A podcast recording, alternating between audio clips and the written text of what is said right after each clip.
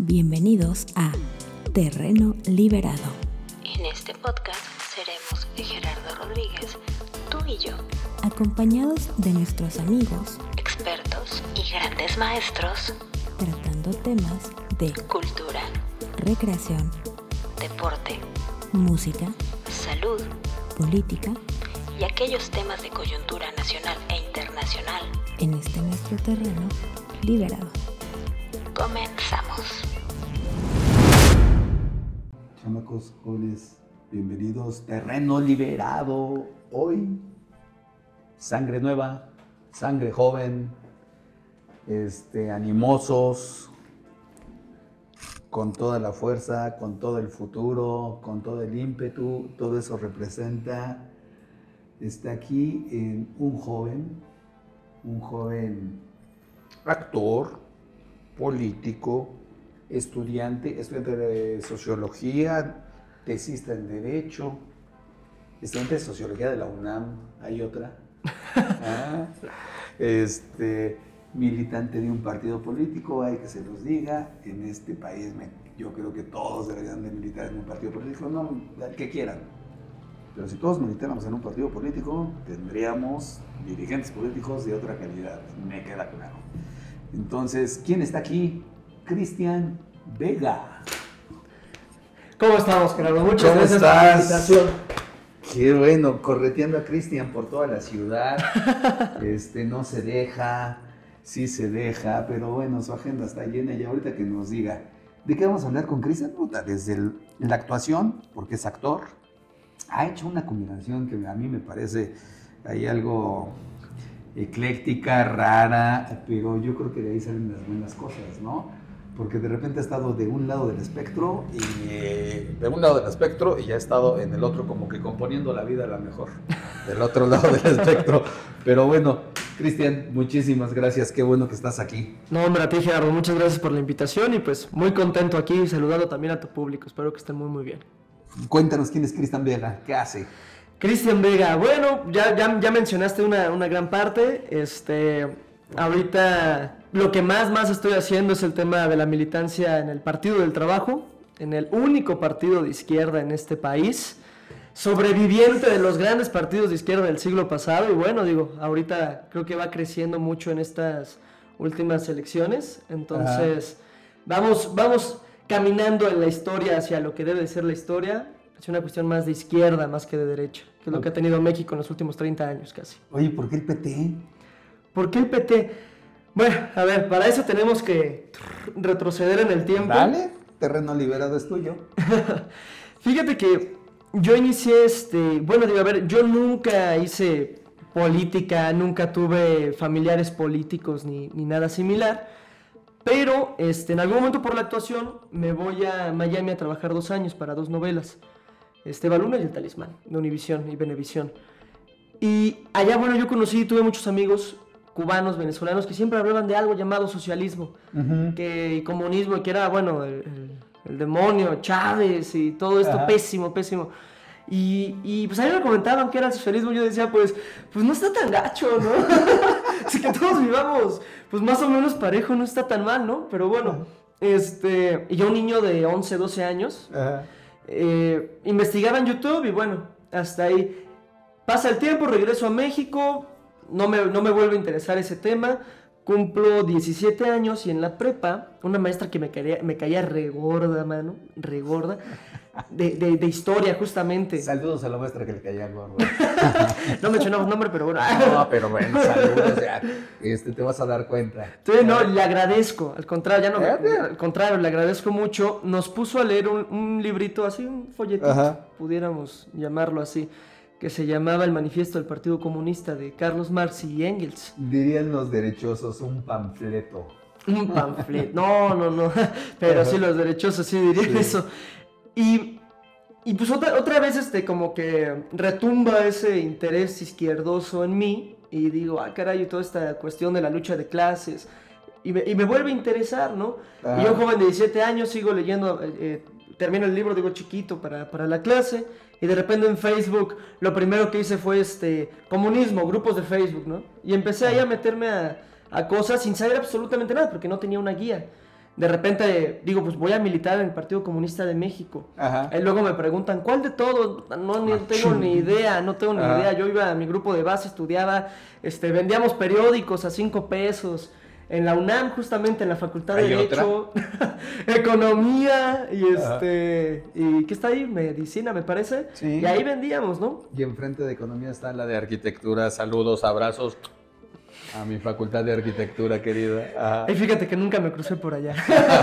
sí, no. Pues no has acabado el estudio en el socialismo, ¿eh? Nah, no hemos avanzado tanto. No Pero avanzó. bueno, ya este llegó la campaña de López Obrador Ajá. y este mi, mi lógica dentro de mi desconocimiento era este pues como Partido Comunista, digo, sin registro evidentemente, pero quienes militamos ahí, pues vamos a ir a apoyar a López Obrador, ¿no?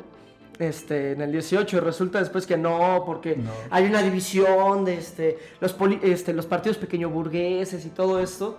Y yo no lo entendía, ¿no? Ajá. A la fecha lo sigo sin querer entender, pero eso, eso es otro debate posterior. Ajá. De cuando gustes. Y este. Y, y, pues me salgo de ahí, ¿no? Y ya fue cuando empiezo a buscar, pues a dónde me voy, ¿no?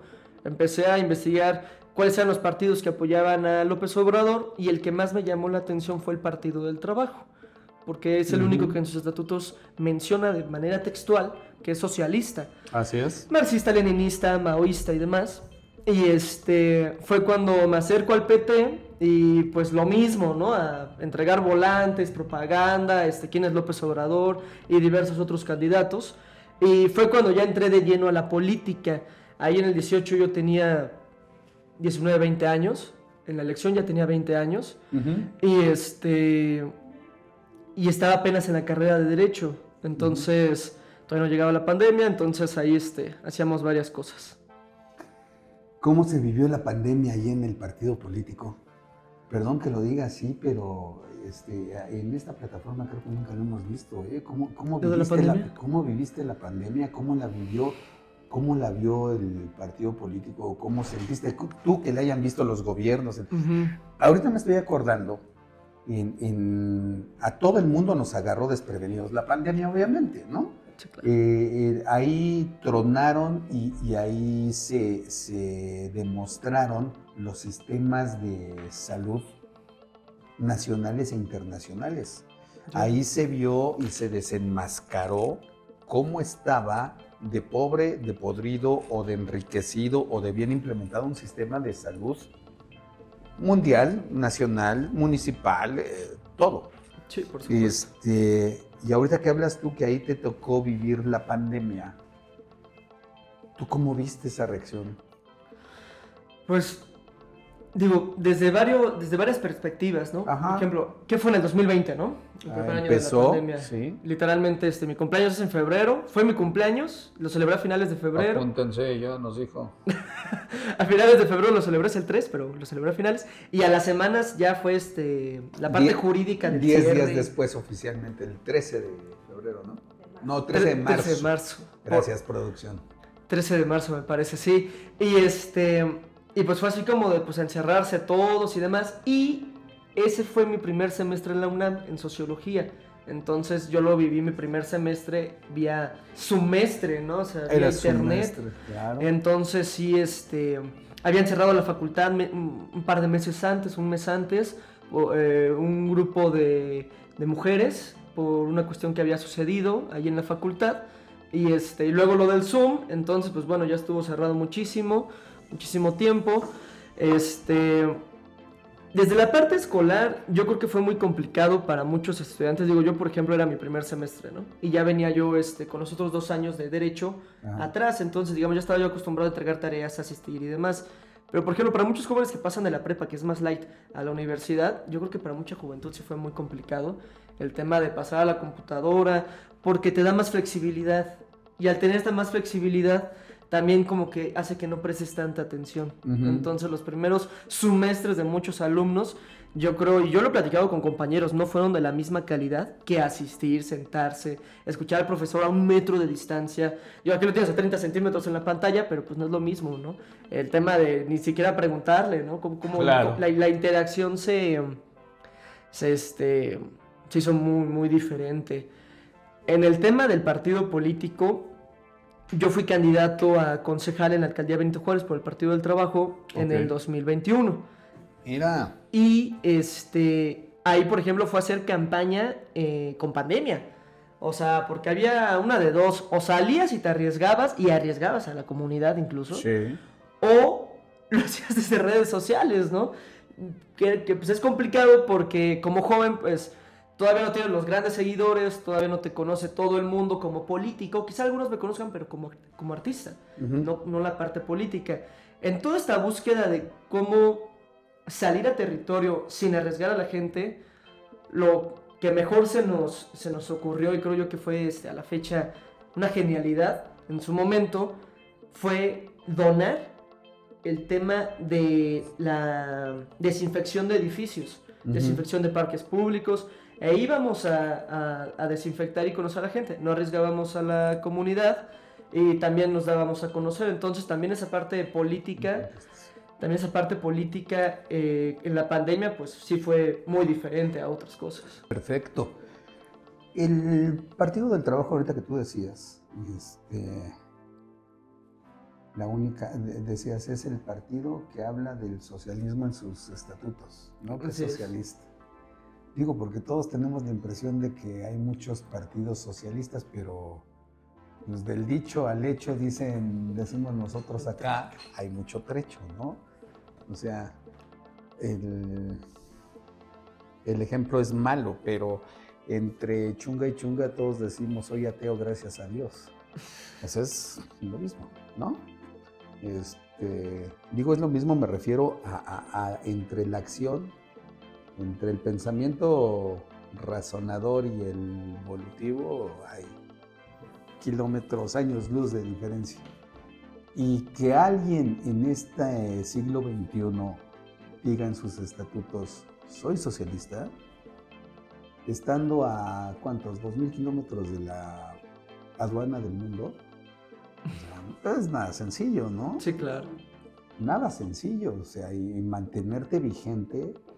Y si, y- y si nos vamos más, pues ahorita con el gobierno actual es un gobierno de coalición, donde están tres partidos en- en dirigiendo eh, el- esta nación. El Partido del Trabajo, Morena y, y el Partido Verde Ujú. este, que me parece también ahí medio rara, pero ha funcionado y ha funcionado bien, no sé tú qué piensas, pero me parece que ha funcionado bien. Además de esto, Cristian, ¿cómo llegaste a la actuación? O sea, ya hablaste y dijiste, a ver, andaba en Miami hablando con venezolanos, con cubanos, eh, pero en Miami. ¿eh? Este, no sé, lo, a mí se me viene a la mente, dices, cubanos en Miami, eh, no es un asunto mala onda, pero así nos lo ha enseñado el capitalismo, son marielitos, ¿no? Son los traidores a Cuba, los que están en Miami. Sí, claro. es Este, pero, pero a ver, dinos cómo te fue, qué encontraste, qué aprendiste de ahí. Es interesante eso, o sea, La, la experiencia de la actuación. la actuación y lo que viviste, porque me parece que eso te ha forjado. Sí, claro. Sí, sí, sí, por supuesto. A ver, bueno, yo inicio en la actuación a los cinco años. Entro... eh, mira, mi mamá trabajaba en Telcel de mm, asistencia al público, algo así, más Ajá. o menos era la chamba. Y llega Marta de baile en algún momento. Y le pregunta a mi mamá Marta, oye, ¿dónde puedo meter a mi hijo? Shalala, está bonito. Ahí lo quiero meter de niño Gerber, ¿no? Lo que sea. Y este, resulta que Está bonito. le dice, este, no, pues hay una agencia que en ese momento ya no existe, se llamaba Faces Kids, era de las mejorcitas para, para niños en ese momento. Eh, llego, tomo un curso de verano, me gusta, me divierto. Yo no sé si lo, no recuerdo la verdad, pero lo veía entre un juego, entre pasármela bien y sabía que era trabajo, pero más que nada como un juego y pasármela bien, ¿no? Entonces, llego a la actuación, hago- empiezo con comerciales. El primer casting que hice fue de cereales, no me acuerdo qué marca. Nunca salió, pero fue el primer casting y el primer comercial, o sea, luego, luego quedé. Entonces, pues más padre, ¿no? Eh, hicieron comerciales, después me voy a Casa Azul, que es más como de teatro y cine y series.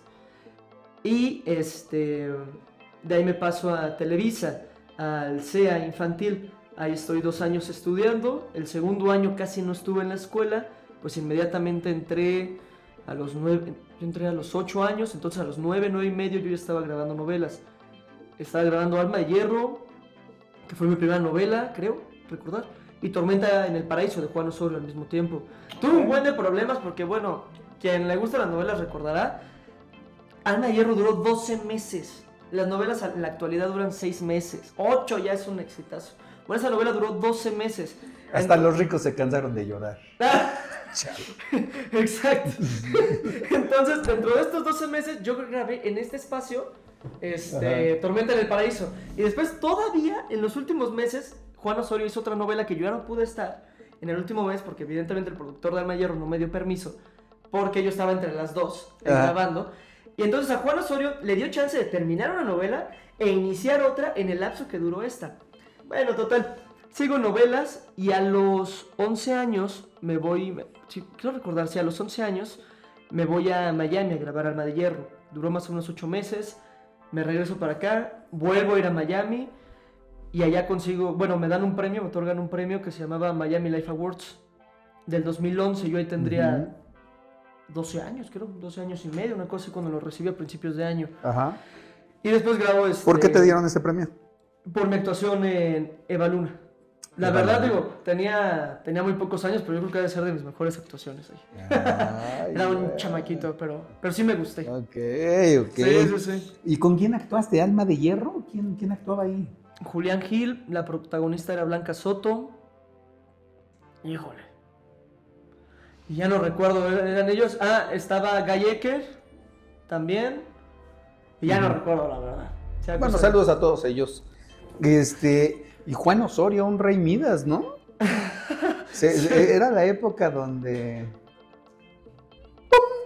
Y todo era un todo exitazo. pegaba, todo brillaba. Sí, sí, sí.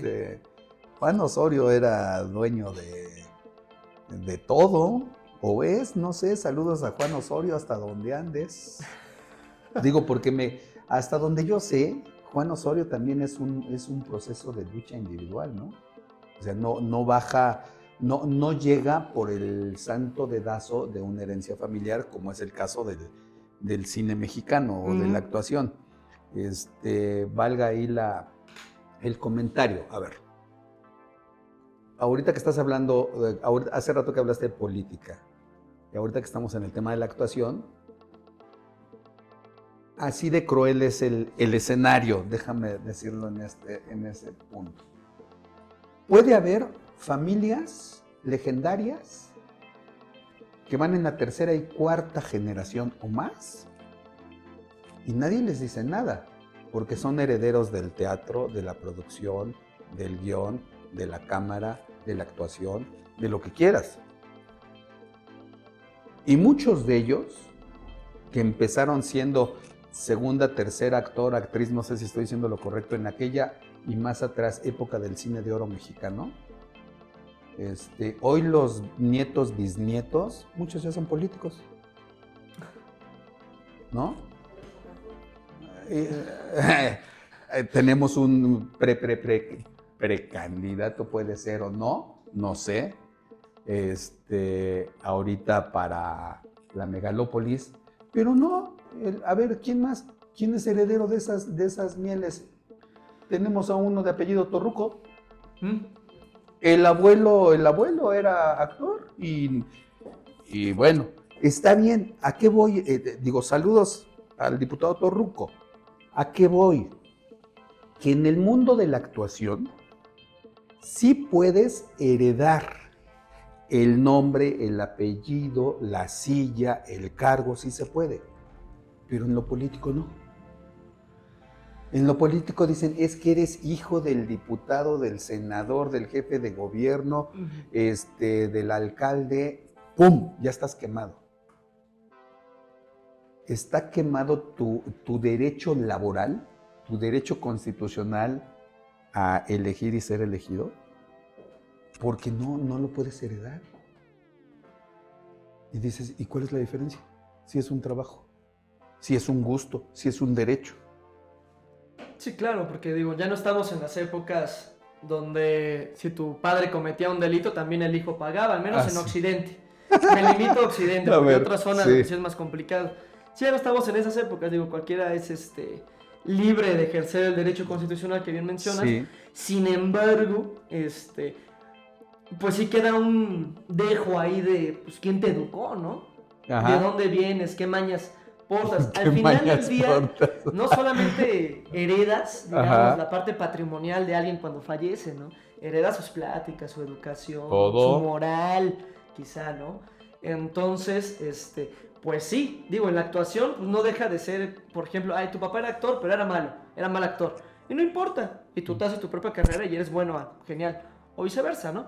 Pero, en el caso de la política, por desgracia quizá podríamos debatirlo, pero sí heredas el mal gusto de, de tus familiares que te anteceden, ¿no? Pero fíjate, a ver, eh, eh, jóvenes, Cristian Vega es, me parece que es un excelente ejemplo de lo que debe o lo que puede ser la juventud. Gracias. La juventud pensante, actuante, la de vanguardia, la que está. ¿Por qué? A ver. Eh, se alinean los planetas, van a apagar el teléfono como nos cuenta la historia y ahí se encuentra alguien del mundo del espectáculo, él no, su mamá, y pum, le dan chance, ¿no? Entra. Pero una cosa es darte chance y otra cosa es que tú llegues con las cualidades y las desarrolles. Ese es otro pedo. No. Pero no es del dedazo, no es de la herencia. O sea, él es Cristian Vega. Desarrolla su potencial en el mundo de la actuación. Pero también nos habla, a ver, yo estudio en la UNAM, hay otra. Este, estudio en la UNAM, estudio sociología, este, mi, mi observación, mi pensamiento razonador me lleva a buscar lo que quiero, necesito, lo que puedo, donde puedo ayudar. Y llega un partido político socialista en México, el único, el Partido del Trabajo. No, es, no llega porque te lo hereden, porque digan, "E- este es mi hijo, este es mi primo, este es mi sobrino, quiero que le den chance. No. O sea, llega y desarrolla, y propone, y se mueve, y volantea, ¿no? Y toca la puerta. Entonces, por eso es que digo que ojalá tuviéramos muchísimos más jóvenes con esa, con esa pila. Lo digo porque, este, no digo, yo creo que los gobiernos o muchos gobiernos le impiden esas posibilidades a los jóvenes. Los impiden, les marcan el futuro, les cierran las puertas. Se las cierran desde la alimentación, desde los videojuegos, desde el lugar donde vives, les van moldeando el carácter para que no corro, no grito, no empujo y me mantengo callado, ¿no? Ya te quité la palabra. Mejor tú, Cristian, habla, por favor. Bueno, sí estoy, sí estoy de acuerdo en ese aspecto. Yo creo que las estructuras comunicacionales, las estructuras económicas, sociales, te, te invitan, te coercionan a que sigas un camino, a que solamente busques el... Si puedes llegar a estudiar, que estudies, y si puedes, si tu condición material, económica, social, cultural, estructural, este, donde vives te lo permite, adelante, y posterior a ello busques un trabajo. Pero nunca se te invita a- al tema de, de- de pensar en el otro, Ujú, porque ahorita somos sumamente individualistas, incluso la juventud de- a la cual pertenezco es sumamente individualista, porque nunca se le ha enseñado algo diferente. Hasta que llega quizá, por ejemplo, a, a Polacas, allá a la Facultad de Ciencias Políticas y Sociales de la UNAM, empieza a haber una cuestión ya más comunitaria, eh, lucha estudiantil y toda esta situación de necesitamos derechos estudiantiles, que aún nos faltan muchísimos para que lo podamos llegar a hacer.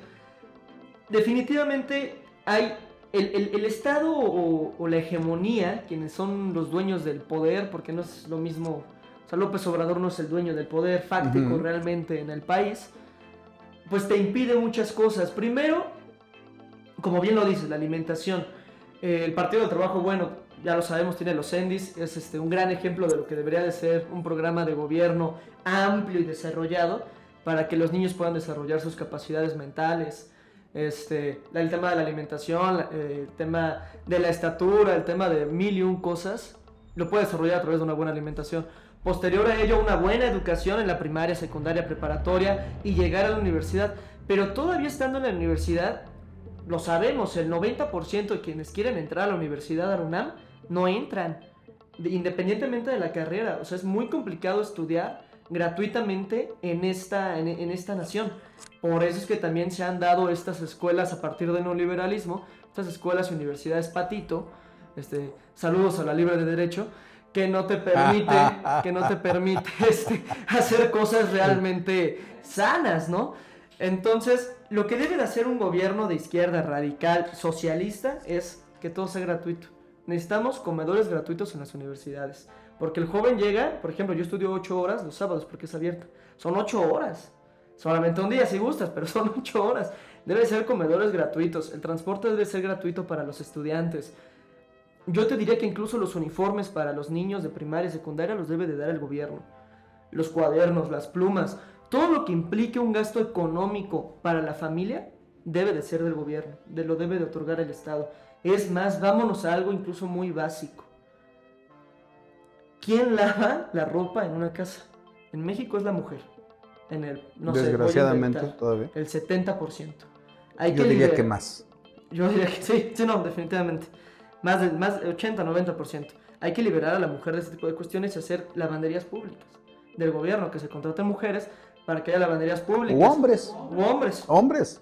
También la cuestión de también la cuestión de los cuadernos los debe de hacer hombres y mujeres mexicanos en una empresa pública, o sea, todo lo que implique un gasto y eso y eso se lo lo dijo Engels en el libro de Principios del Comunismo, uno de los puntos, todo lo que implique un gasto para la familia, para su educación, para su desarrollo psicosocial, debe de ser del Estado, lo debe de otorgar el Estado, para que exista una liberación material y psicológica real, tanto para la juventud, porque ahorita lo que dice el joven es, para que yo pueda conseguir algo, debo de trabajar, debo de fregarme, y sobre todo existe esta teoría de la meritocracia, que es una falsedad totalmente, y que aparte te mienten diciendo, tal empresario super multimillonario ahorita llegó de la nada y era como tú, tocó puertas y de la nada, ¡pum!, se volvió rico, y existen estas falsas novelas de Robert Kiyosaki y Napoleón Hill piense y hágase rico. A ver, yo invito a todos ahorita este, a concentrarnos y pensar que nos hacemos ricos, pues eso no va a suceder, ¿no?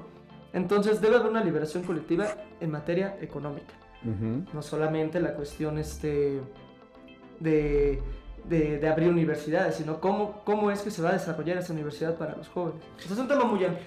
Sí, claro, y yo creo que también este, tendríamos que partir de una liberación y de una propuesta nacional de un sistema de educación, ¿no? Cambiar el sistema de educación. Yo creo que citaste ahorita los CENDIS del Partido del Trabajo, que es, una, es un sistema internacional donde se toca todo lo que estás diciendo, es un, es un asunto transversal y donde ha quedado demostrado, me parece, que donde tú inviertes en la alimentación y en la educación, la comunidad cambia y se hace comunidad. Y tienes la construcción de una nueva sociedad con menos vigilancia, con menos gasto futuro. Gasto cuando tú haces una inversión en la educación pública, en la salud, en la alimentación. Allí, allí hay, un, allí hay un, un ejemplo que se debería de seguir, yo creo. Está, está demostrado, es un caso exitoso que, que debería de ser. Pero bueno, estoy viendo, a ver, este, Cristian, estoy viendo tu playera, lo cual me encanta. Ya le vieron la playera. ¿eh? 50 años del asesinato y estamos en ese tema. A mi querido Salvador Allende, 50 años y nos viene presumiendo una playera, pues que se moche, ¿no? O sea, pues dijo, este, si no la quiere rifar, pues bueno, que nos mande unas. Y conseguir ya, unas. Que, que nos consiga unas y autografiada. Sí, claro. Déjenme presumir, es de serigrafía popular. No, no, no, no, mira nomás, qué chingón. Para que lo sigan en redes sociales. Por favor, este, el, el- el 50 años, ¿no? De algo que el- los gobiernos neoliberales justamente cercenaron a esas juventudes. 11 de septiembre del 73, si mal no recuerdo. Así es. Y Cristian nos lo pone aquí. Así nada más le hace, mira, para que no se te olvide, cabrón. Un, un pequeño mensaje visual. otra parte que esta juventud estoy diciendo, así de sencillo. Así de sencillo debe ser la vanguardia y así de sencillo debe ser el caminar de las juventudes. O sea, no tienes que salir a forzosamente ahí con la bandera y pelearte y, y de repente incendiar y golpear y Sí, no, no, no. rayonear. No digo que estoy a favor de eso, ¿eh? ojo, y me van a quemar vivo. Sí, claro, pues. güey, Piensas o sea, que todas las formas de lucha son válidas. Piensas que, sí, yo pienso que todas las formas de lucha son válidas. Este, cuando proteges más los monumentos que, que a las personas y sus necesidades, está cabrón el gobierno. ¿No? Sí, claro. Entonces, sí, bueno, ahí hay una, ahí hay una muestra. ¿Qué escuchas, Cristian? A ver, de- ¿qué puede escuchar de música? ¿Ustedes se imaginan qué puede escuchar un cuate que trae a Salvador Allende, que es de sociología de la UNAM, que es actor en Miami? O sea, no, no- no es aquí en Televisa, Sana, en Miami, güey. Este, ¿Qué escuchas? En las fauces del neoliberalismo, ¿no? No, este. um, ¿Qué te gusta? me gusta la banda, pero digamos, no soy experto en música, toco la guitarra, pero no por eso soy experto en música. Este, me gusta la banda, pero una banda romántica, este. La banda Timbiriche. No, Ándale, pues. no, pero a mí de niño me encantaba la banda Timbiriche, ¿no? Este, me gusta el rock, me fascina Mm. el rock urbano, Aragán y compañía, este, y Liran Roll y demás. Este, últimamente por tema de los 50 años he retomado Víctor Jara, Ajá.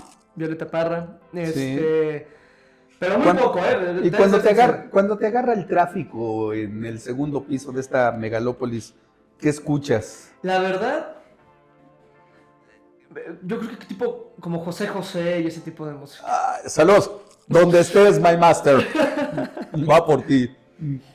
Aunque no sea Bashar Leblanc. Pero lo podemos pensar. La imaginación es poderosa. Claro, claro. Ok. Sí, más o menos por ahí. ¿Qué lees? ¿Qué leo? Pues. Un actor debe de leer mucho, ¿no? Y debe de tener ahí unas técnicas como esa retención, quiero pensarlo así. Sí, ¿No? sí, sí. ¿Qué andas leyendo? ¿Qué haces? ¿Qué? Pues- A ver. E- e- evidentemente, el tema de sociología, pues sí, lo, que, lo primero que me dejan en la.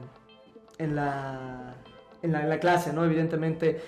Durkheim, Marx, Weber y demás. Pero ahorita, por ejemplo, me está gustando mucho un libro que se llama ¿Por qué fracasan los países? Que es básico, yo creo, de, de política. Y bueno, a ver, el que traigo ahorita, porque me vine en metro y en camión, es Criticar el valor, superar el capitalismo, de Anselm Jape y Jordi Maiso. Ahí está. Es Mm. chiquitito, pero tiene este temas muy importantes, muy, muy importantes, este, en cuanto a la lucha contra la socialdemocracia.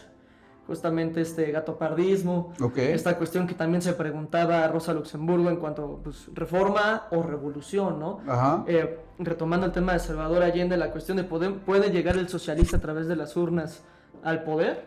Y bueno, Salvador Allende, Chávez y seguramente algún otro que no lo tenga ahorita en mente, ya nos demostró que sí, ¿no?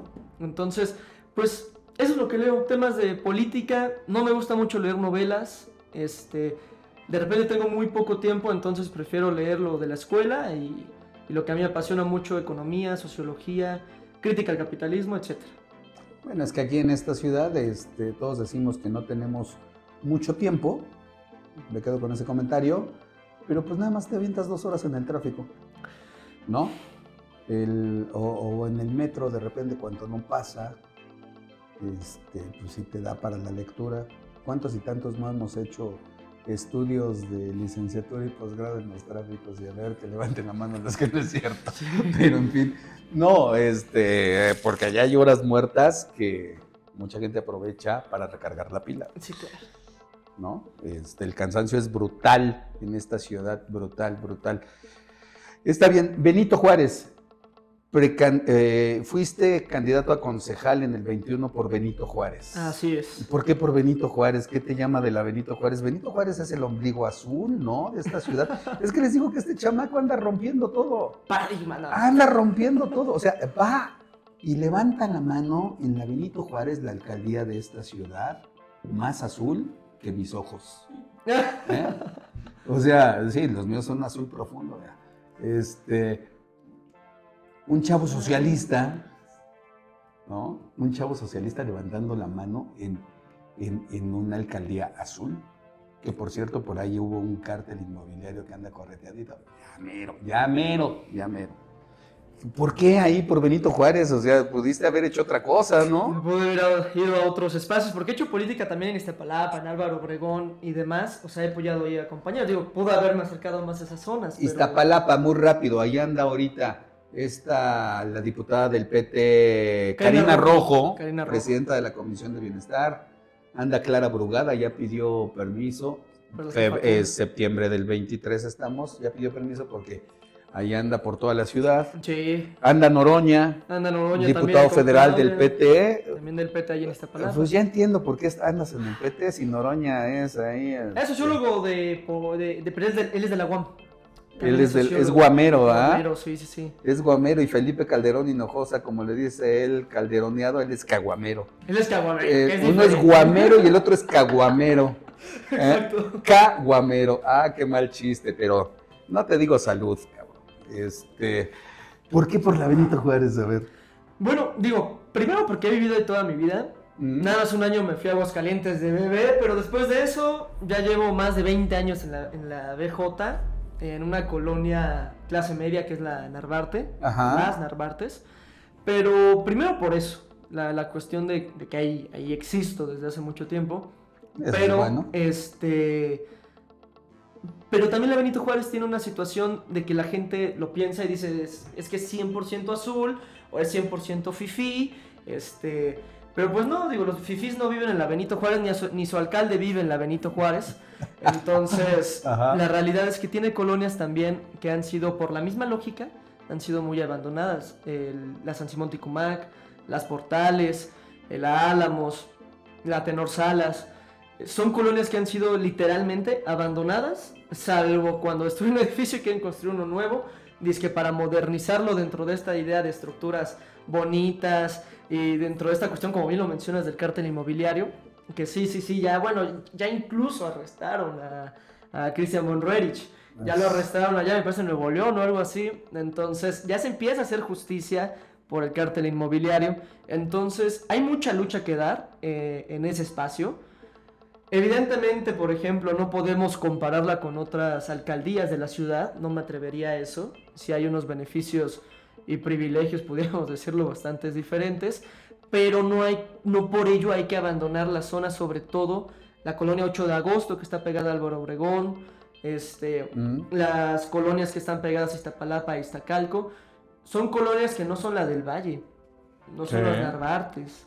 Entonces hay que hacer muchísimo trabajo ahí, la reconstrucción incluso de algunas unidades aún después del sismo, no sé, hay, hay varias, varias situaciones que podemos mejorar la calidad de vida y sobre todo la seguridad en esas zonas. Hasta hace poco en esa, en esa alcaldía, antes delegación, había ciudades perdidas. Le llamaban ciudades perdidas, ¿no? Grandes lotes donde había cuartos de 2x2, 3x3, 4x4, viviendo este, familias completas Exacto. en, en un hacinamiento total. Le llamaban ciudades perdidas. No sé ahora en qué haya acabado esas ciudades perdidas. Pero también la Benito Juárez, como bien dices, pues, este, si mal no recuerdo, en la Benito Juárez, en el límite ahí sobre eje central, recuérdame, está la Secretaría, el, el edificio que resultó dañado en el terremoto del 17. Y aún sigue abandonado. El de Comunicaciones y Transportes, con murales este, artísticos, si mal no recuerdo, también son de O'Gorman, y no sé de quién más, que están siendo recuperados. Sí, pero muy lento. Pero sí, sí, sí se van quitando ahí poco a poco. Se supone que ahora quieren ser un centro cultural y demás. Vamos Ajá. a ver qué es lo que sucede. Pero lo que sea va a ser hasta el próximo sexenio. O sea, sí va muy lento. Pero sí. Bueno, este, a lo mejor esa es una, esa es una muestra. Si se recupera para que sea centro cultural, excelente, bienvenido y Esperemos felicidades.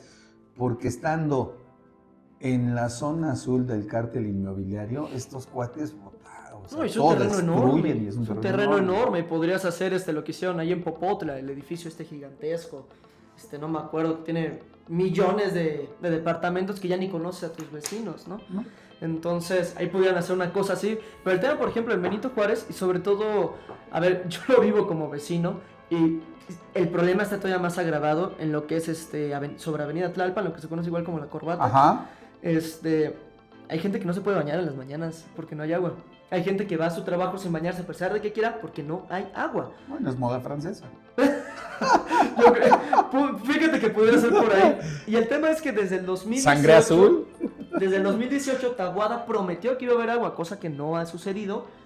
Y pues ya no va a suceder porque el tipo ya está más bien mirando su candidatura a la Ciudad de México que preocupándose realmente por los problemas. Bueno, también no está prometiendo la, la candidatura. Una, no creo que la logre. Y si la logra, pues qué chingón, porque no lo va a ganar. Y también se va, les va a prometer que va a ganar y no le va a pasar. Septiembre del 23, boca de profeta. Ojalá que, ojalá que neta no, no, no lo haga. no, Pero sí, respecto a las ciudades abandonadas, todavía hay. En Benito Juárez todavía hay este, varias zonas, al lado incluso, hay por el pueblo de Joco, cruzando allí, este, al lado de la Cineteca Nacional.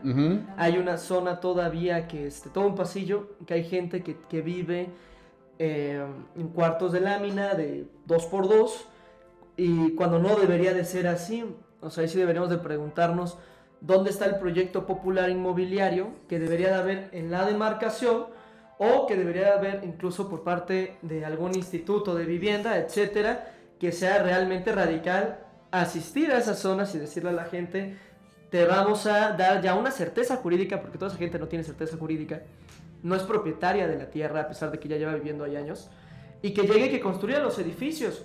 Y yo estoy seguro que si a esa gente se le dispone, a ver, o vives así, no hay, no hay problema, no- o se te va a construir un edificio de, de- de, evidentemente de mejor calidad, y ya nada más danos el 20% de tu sueldo, un porcentaje mínimo, el 20% de tu sueldo, para, para que seas propietario de un departamento que sí sea de alta calidad.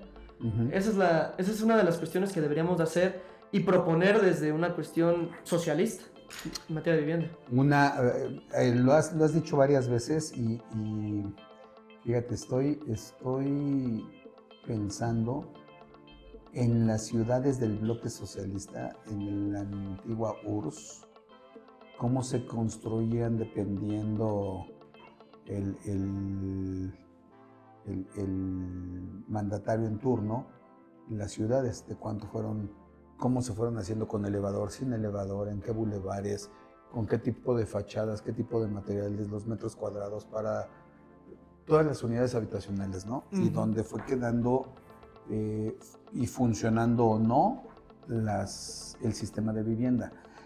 Este, yo creo, ojalá nos aceptes la, la invitación, querido Cristian. Mira, estamos provocando unos foros. Ok. Estamos provocando unos foros donde entre urbanistas, arquitectos, sociólogos y todos, absolutamente todos son bienvenidos.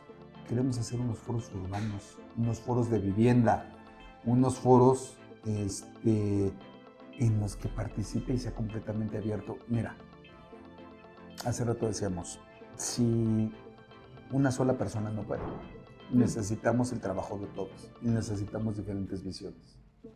Y qué bueno tener la visión y la ayuda de gente joven como tú, porque a final de cuentas, pues, es quien forma esta ciudad, quien le da la perspectiva a esta ciudad, quien le da la cara a la ciudad.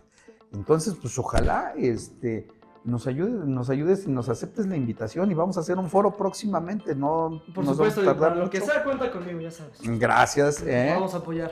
Iba a traer playeras de Salvador Allende. Eh, Las va firmadas. Te toca Torre Mítica, ¿no? ¿O no te Sí, toca Torre Mítica? Sí, sí, sí. Torre Mítica, jóvenes, es un edificio, arquitectónicamente tiene lo suyo, Sí. ¿no? Tiene unas curvas preciosas en de, de cristal, la chingada. Está bien. Arquitectónicamente perfectamente ubicado, Río Churubusco, Avenida Universidad, con el, los viveros de Coyoacán a sus pies. O sea, ya me imagino Sí. tú viviendo ahí, te despiertas y toda madre ves el jardín, siento que es un vivero, ¿no? De la alcaldía vecina en Coyoacán. Este, puedes verlo desde la perspectiva de, o sea, yo vivo en Joco, güey, este pueblo originario, sí, pero le diste la madre. Eh, Ya tuvieron varios problemas. claro, los tienen. pero y, y- y alimentar, alimentar o suministrar lo que necesitan unos inmuebles de este tamaño, este, hay que ver la afectación y hay que ver que compromete del futuro de ustedes, los habitantes de la Benito Juárez, ¿no? Sí, claro, ¿Y es algo qué que la alcaldía no te- o la ciudad en general no te da para construir un rascacielos así. No te da las condiciones. Y a, a- a nosotros nos gustaría mucho hacer el foro y escuchar la voz de Cristian, eh, sociólogo de la UNAM, actor en Miami, este, y, y con playera de Allende, y que nos va a traer unas. Nos gustaría escuchar tu opinión y firmadas, no hombre, este, nos gustaría escuchar mucho tu opinión y sobre todo tus propuestas, porque así como nos has puesto el ejemplo, yo creo que hay que seguir empujando y empujando y empujando y decir por dónde queremos ir y cómo queremos ir y a qué ritmo queremos ir. Y este, cómo lo queremos hacer, ¿no? Sí, por supuesto. Hay que sumar todas las voces conscientes y de izquierda que quieran hacer un cambio en esta ciudad. Porque de repente podemos decir, pues ya no cabemos, ¿no? ¿Qué soluciones van a haber? Y también la cuestión ahorita de la gentrificación y toda esa situación, que aunque lo nieguen unos, sí existe. Ahorita en algunas, en, alguna- en algunas colonias de la Benito Juárez y la alcaldía Cuauhtémoc también existe esa problemática. Pero bueno, eso nos da para tres videos más. Y Sí. los vamos a tener porque este es terreno liberado. Cristian, ¿cómo te encontramos en redes sociales? Como Cristian Vega PT, Instagram y X, antes Twitter, no sé cómo se diga eso, pero bueno, Cristian Vega PT y Cristian Vega en Facebook. Ahí están. Por Y favor. En TikTok también como Cristian Vega PT. Síganlo, por favor, denle like, compártanlo. Y este terreno liberado con Cristian Vega, eh, joven valiosísimo, compártanlo. Dedito arriba, que regrese, que participe en el foro, que se traiga a sus cuates y también a sus no cuates, que se los traiga, pues si no, ¿cómo, ¿cómo hacemos ese cambio de conciencia? Este, ¿Algún mensaje antes de irnos, Cristian? ¿Con qué te despides? Pues sería un mensaje a la juventud, Viene. como si queremos pasar a la historia como generación, ¿no? Podemos imaginarnos a un águila volando. ¿Qué queremos ser? ¿El águila? Que pasa volando rápidamente y surcando los cielos en la historia. ¿O queremos ser simplemente su pluma que va ahí cayendo y que el viento la lleva a donde quiera, ¿no? O sea, ¿qué queremos ser nosotros como generación? Una generación radical, transformadora, porque eso es la característica de cada nueva generación. Radical, que transforme las cosas, que sea un pase generacional, que sí se cuente en la historia, que no solamente sea una cuestión etaria de tal a tal año, sino sea qué es lo que hicimos nosotros, qué es lo que le vamos a dejar a las generaciones futuras. Hay que, hay que pensarlo y hay que ver cómo sí ser realmente conscientes y dejar algo bueno para las generaciones que vienen por venir. Jóvenes, Cristian Vega, su pensamiento, su acción, su historia aquí en Terreno Liberado, sus propuestas y vamos a seguir muchísimo más. Y adivinen qué tenemos para Cristian antes de que se nos vaya. ¡Tarán! Terreno Liberado para Cristian. ¿eh? Muchísimas Por gracias. favor. Ahí ya veo las playeras, ya me... que nos regrese una caja de playeras y aquí la rifamos. ¿eh? está. Claro que sí. Por favor, y que sea tráiler. ¿eh? Jóvenes, yo soy Gerardo Rodríguez. Esto es Terreno Liberado. Terreno Liberado en todas las plataformas, en las que quieran. X, Twitter, XYZ, en todos. Nos encuentran hasta en la zona pet friendly y en la de todas. Este, Gerardo Rodríguez, Terreno Liberado. Por favor, pórtense mal, cuídense bien. Los quiero. Nos vemos. Chao.